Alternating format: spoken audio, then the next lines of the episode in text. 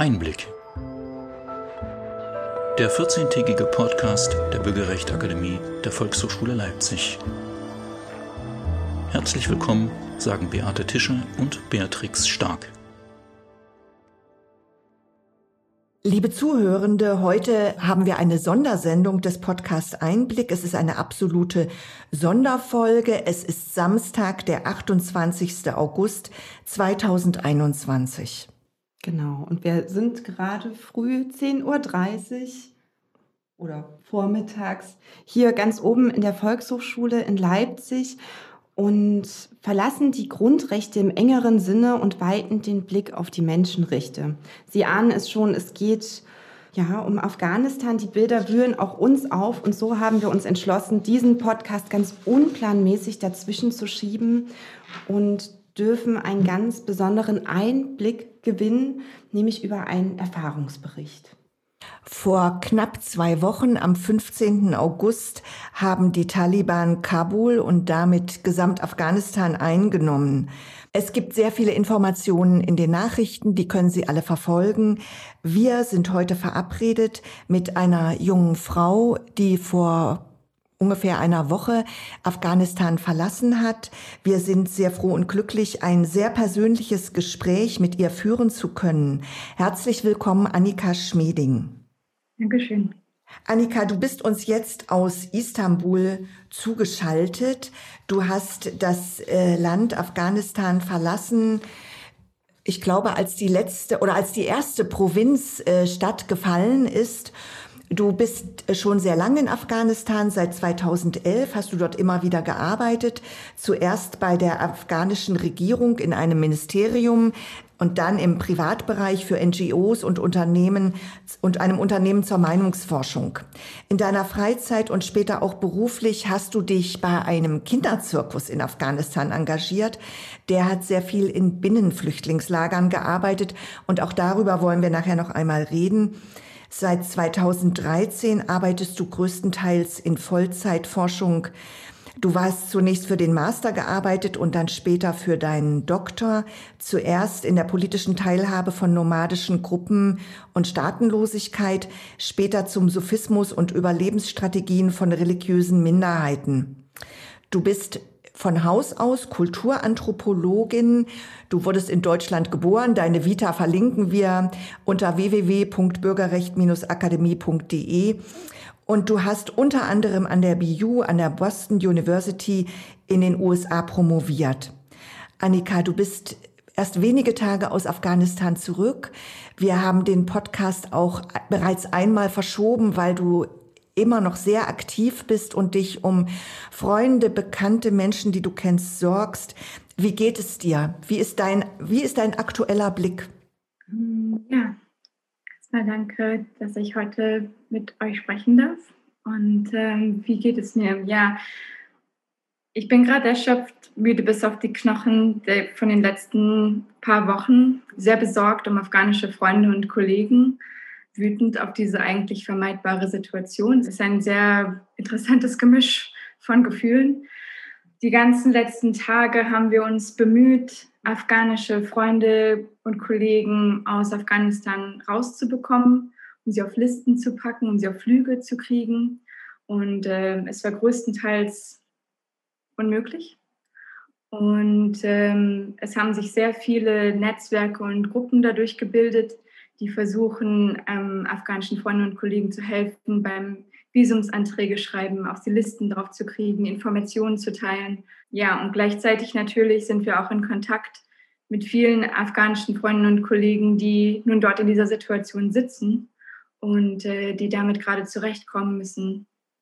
Annika, das heißt, diese Menschen sind in Lebensgefahr. Es gibt eine ganze Reihe von Menschen, wo ich sagen würde, man, man weiß nicht genau, was passieren wird. Aber wir haben einige Freunde, die, deren Leben auch schon bedroht wurde, ähm, auf die Anschläge verübt wurden und die wegen ihrer Tätigkeit vorher in der Regierung oder als Journalisten oder ähm, die sich für Menschenrechte eingesetzt haben, die dadurch in Gefahr schweben gerade. Da wir auch nicht wirklich wissen, was jetzt eigentlich dann in den kommenden Wochen und Monaten aussehen wird und wie sehr sie eigentlich dann gefährdet sind. Und wenn man im Endeffekt jetzt gerade von den letzten Jahren ausgeht, wo einige unserer Freunde und Kollegen auch ähm, ermordet wurden, dann ist das natürlich sehr besorgniserregend. Ja, diese aktuelle Situation in Deutschland geht das natürlich auch durch die Medien. Das ist überall zu finden, das Thema Afghanistan. Das ist ein Thema, wo auch immer wieder die Frage der Schuld gestellt wird. Du hast auch gesagt, das wäre vermeidbar gewesen. Ja, mit einem Außenblick kann man, also kann man auch leicht sagen, das war absehbar, ja, in, in, in gewissen Stücken, ähm, dass das sich zuspitzen wird. Es ist auch ein Thema des Wahlkampfes. Wir möchten versuchen, dieses Land Afghanistan zu verstehen. Ähm, kannst du uns erklären, wie Afghanistan als Staat funktioniert und das nicht in der Theorie, sondern wie du ihn erlebt hast? Ja, Afghanistan ist ein sehr faszinierendes Land der Gegensätze eigentlich, weil man sehr unterschiedliche geografische Orte hat in Afghanistan. Es ist aber auch ein Land mit einer Vielfalt von verschiedenen ethnischen Gruppen und unterschiedlichen ja, Kulturen, auch die man in der einen Kultur findet. Es ist ein Land, wo die meisten Leute mehrsprachig sind. Also fast alle meine Bekannten wachsen dort auf und sprechen dort mindestens schon zwei Sprachen, manche drei oder vier und dann noch Dialekte. Und es ist ein Land mit sehr großen Unterschieden natürlich auch zwischen Stadt und Land. Also das Gefälle ist auch sehr groß. Und gleichzeitig wurde dort gerade ein Staatsapparatus aufgebaut, der sehr zentralisiert ist. Das heißt, die meisten Entscheidungen fielen alle in Kabul. Und äh, selbst beispielsweise die Gouverneure in den verschiedenen Provinzen wurden von Kabul eingesetzt, die wurden nicht gewählt. Das heißt, die Menschen eigentlich, die sehr unterschiedlich auch leben in den verschiedenen äh, Bereichen des Landes, hatten wenig Einfluss darüber eigentlich auch, wie sie regiert wurden, wer sie regiert hat und was dort für Entscheidungen auch gefällt wurden. Also dort ist auf jeden Fall eine Spannung zwischen eigentlich einem Land, ähm, was eine große Vielfalt in sich trägt und äh, was aber gleichzeitig sehr zentralisiert auch versucht wurde zu regieren. Und ein Land auf der anderen Seite auch, was sich rapide geändert hat, gerade in den letzten Dekaden. Das heißt, ähm, es sind neue Medien, die gekommen sind. Fast alle Afghanen, die ich kenne, und das ist eigentlich in vielen Bereichen so, tragen zwei oder manchmal drei Handys mit sich, weil je nachdem, wo man halt ist, hat man besseren Empfang mit dem einen oder auf dem anderen. Das heißt, die Leute sind unglaublich vernetzt auch. Und ähm, es, es ist eine Vernetzung auf der einen Seite, aber auf der anderen Seite natürlich auch, wie kommt man mit dieser Vielfalt klar? Und ursprünglich natürlich gab es viele Mechanismen dafür, auch in der ähm, afghanischen Gesellschaft. Wir haben viele ähm, sogenannte Jirgas und Shuras, in denen Leute auch zusammengekommen sind, um Probleme gemeinschaftlich zu lösen. Viele von diesen Arten und Weisen, die traditionell da waren, wurden aber beispielsweise nicht in das Rechtssystem übernommen. Schiedsgerichte haben wir natürlich auch irgendwie beispielsweise in anderen Ländern. Diese Sachen wurden aber nicht in diesen ganzen Staatenbildungsprozess wirklich involviert in einer Art und Weise, sodass sie wirklich wirken würden. Und äh, dadurch natürlich gibt es viele Gegenden, in denen dieser wirklich große Staatsapparat, der ja vor allen Dingen halt in, in Kabul situiert ist, dort halt auch nicht die Möglichkeit hat, darauf zu reagieren oder schnell genug zu reagieren auf das, was die Leute eigentlich brauchen in den verschiedenen Regionen. Und da gibt es viele Spannungen auch dabei. Kannst du nochmal Chirkas und Churkas, wenn ich das richtig verstanden habe, kannst du das nochmal erklären? Natürlich. Also traditionell in vielen ländlichen Gegenden vor allen Dingen gab es halt Mechanismen, wie Jirgas oder Shuras. Das heißt, wo dort Menschen zusammenkommen. Meistens sind das Männer, muss man dabei sagen, aber es können halt auch teilweise in einigen Orten älteste Frauen beispielsweise sein. Aber meistens sind es Männer, die zusammenkommen und Entscheidungen finden. Und es werden Entscheidungen gemeinschaftlich getroffen. Dadurch, dass man darüber redet, dass ein Konsensus gebildet wird und dass man dann eine Entscheidung fällt zusammen. Und das ist in vielen Gegenden eigentlich gang und gäbe gewesen. Das heißt, es gab in der afghanischen Gesellschaft schon Mechanismen, wie man mit dieser Vielfalt halt auch umgegangen ist und äh, wie man halt auch in Streitfällen und mit Unterschieden umgegangen ist. Das heißt, dieses Bild, das wir natürlich auch von Afghanistan haben, von diesem Land, ähm, was, was dauernd im Krieg ist und wo sich Leute nicht verstehen und nicht verständigen ja. können.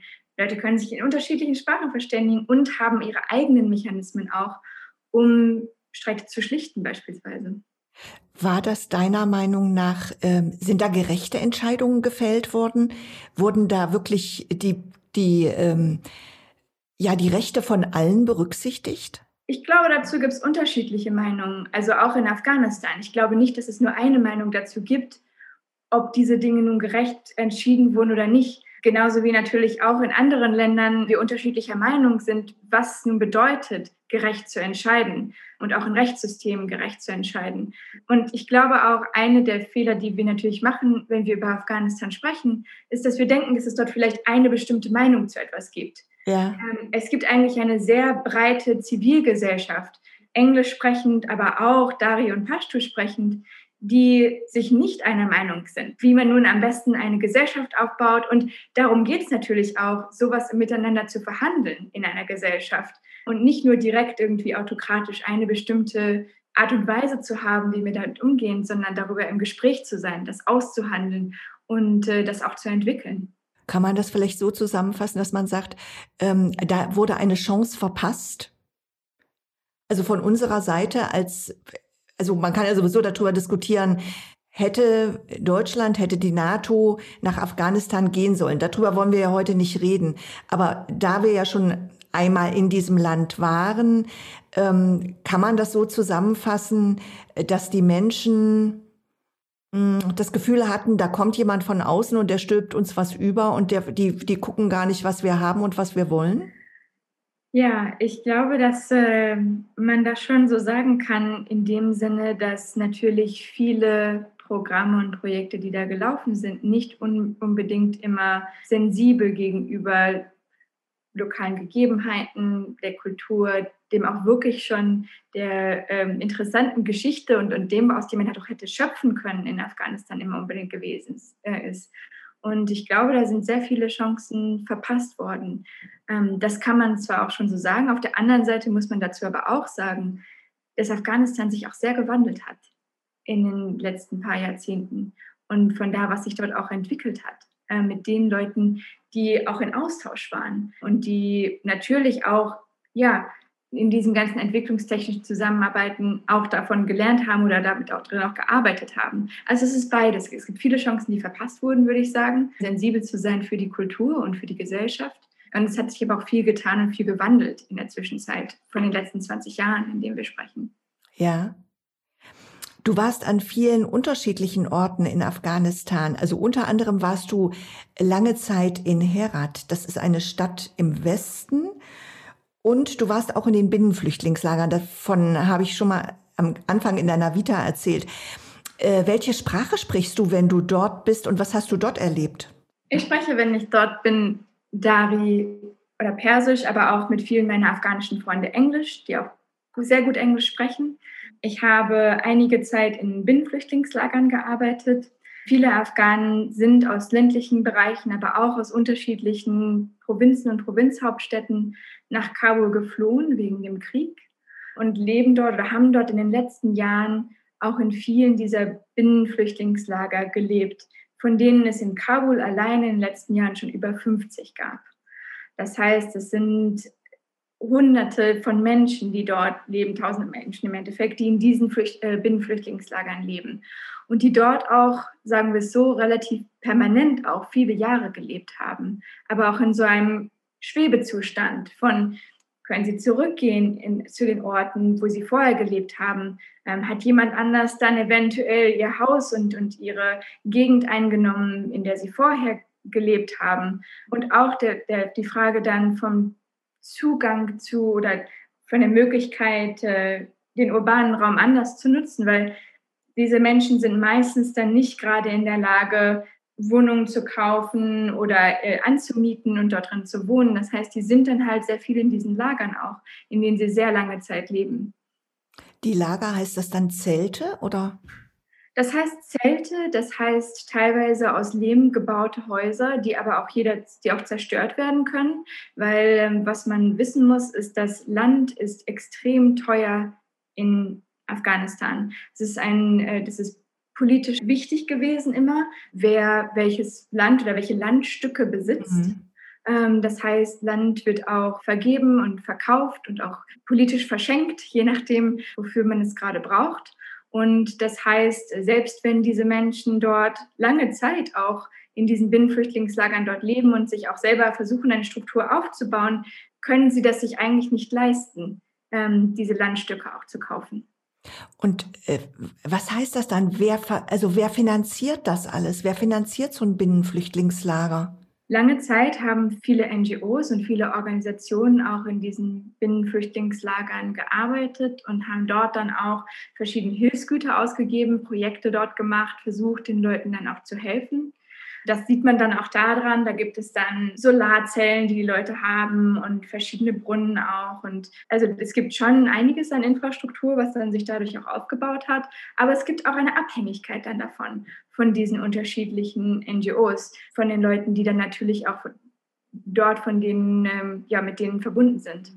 Und da stellt sich mir sofort die Frage, wie, wie die aktuelle Situation in den Binnenflüchtlingslagern gerade sein muss und ob da überhaupt irgendwie eine Versorgung stattfinden kann, was mit den Menschen ist, die ja schon über Jahre vorher jetzt sich an Hoffnung ein Stück weit vielleicht auch geklammert haben. Ähm, ja, gibt es da überhaupt Möglichkeiten, Einblicke tatsächlich zu gewinnen?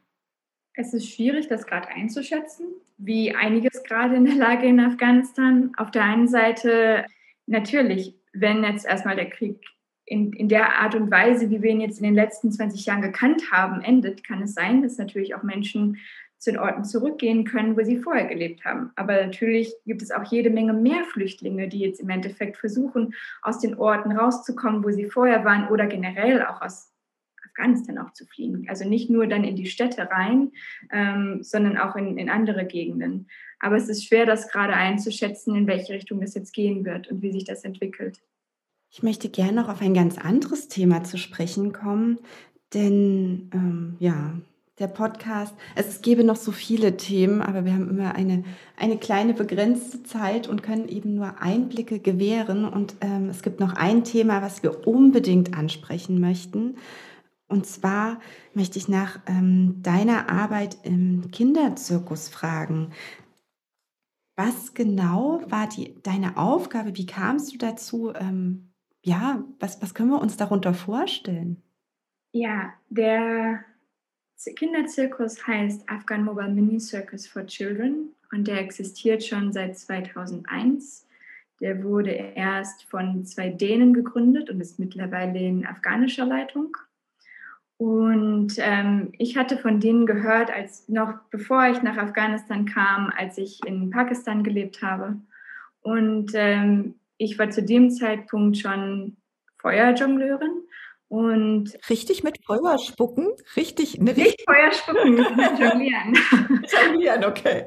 Ja, das heißt, ich habe selber Jonglage gemacht ähm, und, äh, und auch Clownerie, also ähm, ähm, und habe mich sehr im Zirkus auch vorher schon engagiert. Und ich war davon fasziniert, was es eigentlich bedeutet, so einen Zirkus aufzubauen in einem Land wie Afghanistan. Und einer der Gründe für mich, nach Afghanistan zu gehen, war eigentlich auch herauszufinden, wie das da funktioniert. Und was ich faszinierend fand, war, dass gerade, also es ist sozialer Zirkus. Das bedeutet, die Kinder lernen verschiedene Dinge wie Jonglage oder Clown zu sein oder auf einem Hochseil zu laufen, viele unterschiedliche Dinge und die führen sie auch unter, unter, unter anderem auch auf. Aber es geht nicht um das Aufführen, sondern es geht um das Miteinander und es geht darum, was man für verschiedene ähm, Kapazitäten eigentlich auch in den Kindern aufbaut, was sie dadurch lernen, das Selbstvertrauen, das Miteinander, die Gemeinschaft auch, die man dadurch halt hat in, äh, in so einem Zirkus. Und ich habe über die letzten zehn Jahre, zuerst war ich dort als Lehrerin und habe Feuerjonglage unterrichtet für Kinder und Jugendliche. Und danach ähm, wurde ich eingesetzt, weil der, äh, der Zirkus hat auch in diesen äh, Binnenflüchtlingslagern gearbeitet, mit Kindern im Binnenflüchtlingslagern und auch mit den Familien dort. Und ähm, da war ich für ungefähr ein Jahr dafür zuständig, mich um Frauengruppen zu kümmern und mich um Familien zu kümmern und mit denen in Kontakt zu sein. Und danach war ich, ähm, bin ich im Endeffekt mehr in die Beratung gegangen vom Zirkus. Das heißt, wie muss man beispielsweise den Zirkus strukturieren, wenn plötzlich ab 2014 fast alle Gelder abziehen aus Afghanistan, weil dort natürlich viele, äh, viele das Militär ist rausgegangen, viele Organisationen sind zu dem Zeitpunkt auch rausgegangen, die Finanzierung ging weg über die internationalen Gelder, die man vorher hatte. Das heißt, ich habe damit gearbeitet, wie strukturiert man dann so ein Vorhaben, weil dieser Zirkus auch nicht nur in Kabul sitzt, sondern in vielen unterschiedlichen Provinzen, in Herat, in Rohr, in Mazar, in Jalalabad. Es gab diese unterschiedlichen Orte, wo der Zirkus auch gearbeitet hat.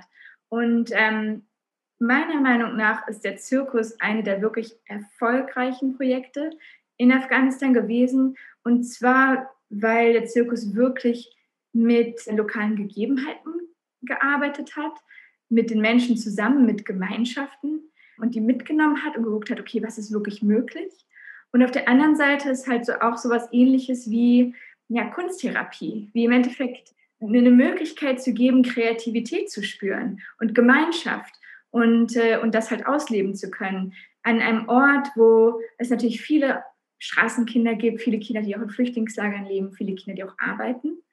Und äh, dort dann sozusagen einen Raum zu schaffen, in dem man kreativ sein darf, in dem man Kind sein darf. Und das ist ganz, ganz wichtig, auch für die spätere Entwicklung dann, von wie man über Probleme nachdenkt, wie man über Gemeinschaft nachdenkt und wie man ja gemeinsam nach Lösungen auch sucht.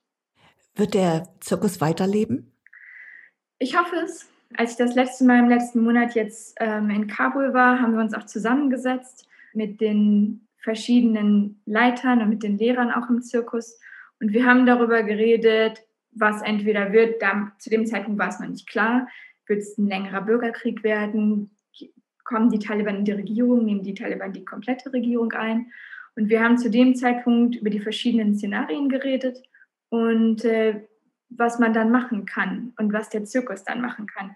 Und interessanterweise, einige der Lehrer ähm, haben auch in den 90er Jahren schon unter den Taliban gelebt, mhm. ähm, waren zu dem Zeitpunkt teilweise Kinder, teilweise Jugendliche. Und es war auf jeden Fall der Wille da, zu versuchen, Arten und Weisen zu finden, für Kinder da zu bleiben und, und äh, auch Gemeinschaft zu unterstützen das Schwierigste zu dem Zeitpunkt gerade war diese Unsicherheit und diese Angst, die auch alle gespürt haben von dem, was kommt, weil man halt nicht weiß, was kommt. Und ähm, wir sind dabei im Gespräch, also mit der Leitung und auch den afghanischen Lehrern dort, wie man jetzt damit umgehen kann und wie man auch weiterhin dort arbeiten kann. Das, natürlich hängt das auch davon ab, wie sich jetzt die Taliban-Regierung aufstellt mhm. und äh, was es dort für Möglichkeiten generell für NGOs und Organisationen gibt und was erlaubt ist, in welcher Art und Weise. Aber jetzt im Moment bist du über Istanbul, also du bist ja in Istanbul, du bist von, von dort aus noch in Kontakt äh, mit den anderen. Ja, wir sind in Kontakt, wir reden miteinander, wir telefonieren, äh, wir chatten wie die meisten unserer afghanischen ja. Freunde und ähm, sind international dadurch vernetzt. Es ist immer etwas merkwürdig, weil man natürlich körperlich an einem Ort ist, aber im Geist und im Herzen ist man ja bei den Freunden und bei denen, für, über die man sich sorgt, natürlich auch. Das heißt, das ist jetzt, wenn man mal drauf guckt, die Situation hat sich durch diese moderne Technik einfach auch noch mal so weit verändert, dass man nicht in eine Zeit vor 2001 zurückgeworfen wird. Das kann man so deutlich, glaube ich, sagen, ne? Ja, ich glaube, die Welt hat sich generell geändert und ähm, natürlich soziale Medien und die Möglichkeit der Kommunikation ist eine ganz andere geworden in den letzten 20 Jahren.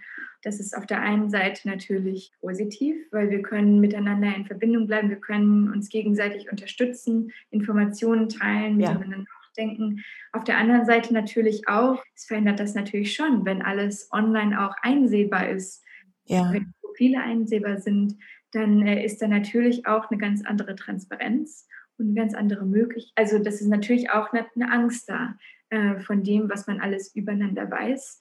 Mhm. Und ähm, ja, was dann auch passieren kann, wenn, ähm, wenn man angegriffen werden kann dadurch. Also es ist beides. Es ja. Ist beides. ja, wo Licht ist, ist auch Schatten, ne?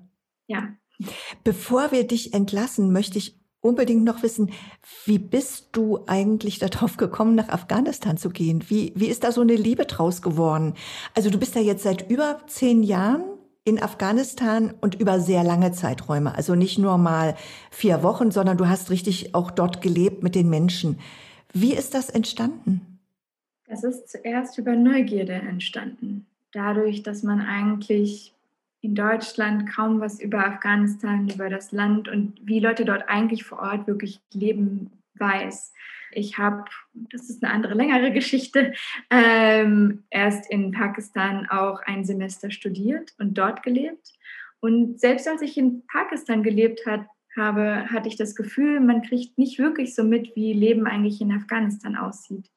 Und ähm, ich bin neugierig geworden und habe dann nach meinem Bachelor mir ein Jahr freigenommen und äh, habe einen, mir einen Beruf, einen Job gesucht und bin nach Kabul gezogen und habe dann dort gelebt und gearbeitet. Und dann in dem Austausch mit Menschen dort, desto mehr man lernt, desto mehr wird es faszinierend. Es ist ein faszinierender Ort mit einer Vielfalt von Menschen, mit einer wirklich langen Geschichte.